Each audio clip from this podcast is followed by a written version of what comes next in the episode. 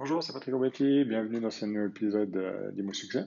Aujourd'hui, on va voir ensemble comment choisir le bon entrepreneur pour vos travaux de rénovation. Donc, que ce soit pour votre bien principal, euh, votre résidence principale ou un bien dans lequel vous allez investir, arrivera un moment où il faut tout simplement investir dans la rénovation. Et, euh, voilà, vient, le choix critique de devoir prendre le bon entrepreneur euh, et, pour le sélectionner, il y a, des astuces euh, que je vais vous enseigner ici.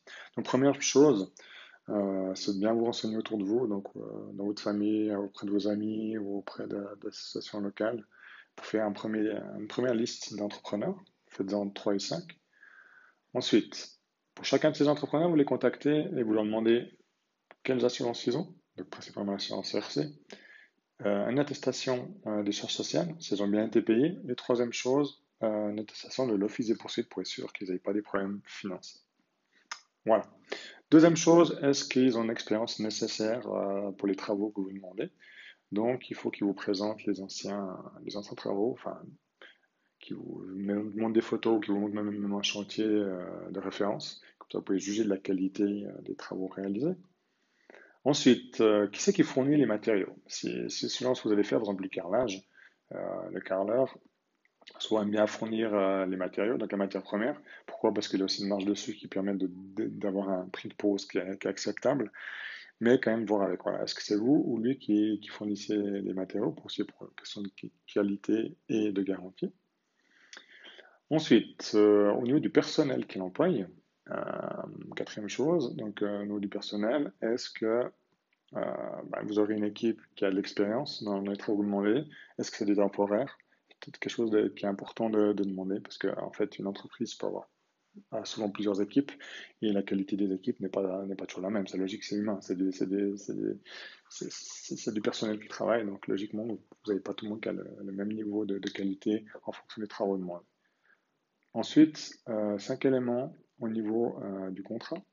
Donc, tout officier le contrat, principalement au niveau du prix, détailler le prix, la prestation, enfin, la prestation, le prix, la validité, le délai de paiement, et en cas de conflit, euh, comment c'est réglé. Voilà, ces éléments-là sont, importants, parce qu'on dit toujours euh, qu'il y a, voilà, qu'au début tout va bien, puis après en cours de chantier, ben, il peut toujours avoir des problématiques. Donc, réglez bien tout ça, et y compris date de début et date de fin euh, prévue des travaux. Voilà. Ensuite, six éléments et dernier, euh, au niveau, euh, on en a parlé tout à l'heure au, niveau des contrats, mais au niveau du paiement. Donc tout simplement, euh, au niveau du paiement, quel montant vous payez Souvent, ça split en trois. Donc quel montant vous payez à la signature du contrat, donc au début des travaux, on va dire plutôt. Deuxième montant au milieu des travaux, souvent. Et troisième, une fois que les travaux sont terminés, que vous avez vu que la qualité était là. Donc, idéalement, je vous dirais le minimum au début, on va dire 10%. Si vous avez à négocier 10% seulement au début de travaux, ce serait top. Mais après, souvent, il y a la commande de matériel, donc ce n'est pas nécessairement faisable. On va dire 10-20% au début, ensuite, euh, ensuite 60 à 80% en cours de travaux, et puis le, le solde 10 à 20%, je dirais, euh, à la fin, qu'il faut garder, parce que c'est aussi un moyen de s'il y a des choses qui sont comme mal été effectuées. Pardon ça vous permet d'avoir un montant euh, pour pouvoir euh, négocier en fait sur la fin.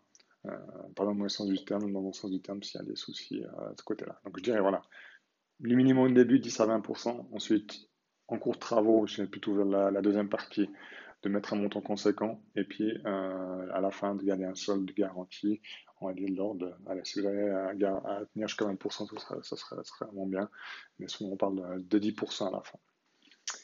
Voilà pour ces étapes. Euh, moi, je vous invite vraiment, euh, comme d'habitude, à les mettre en pratique euh, lorsque vous avez des travaux de rénovation. Vous verrez, ça va vraiment vous, vous sécuriser et vous éviter pas mal de problèmes. moi, je vous, je vous dis à, dans deux semaines pour le prochain épisode de ce podcast Imo Succès. Et d'ici là, portez-vous bien et faites de bons travaux. Au revoir.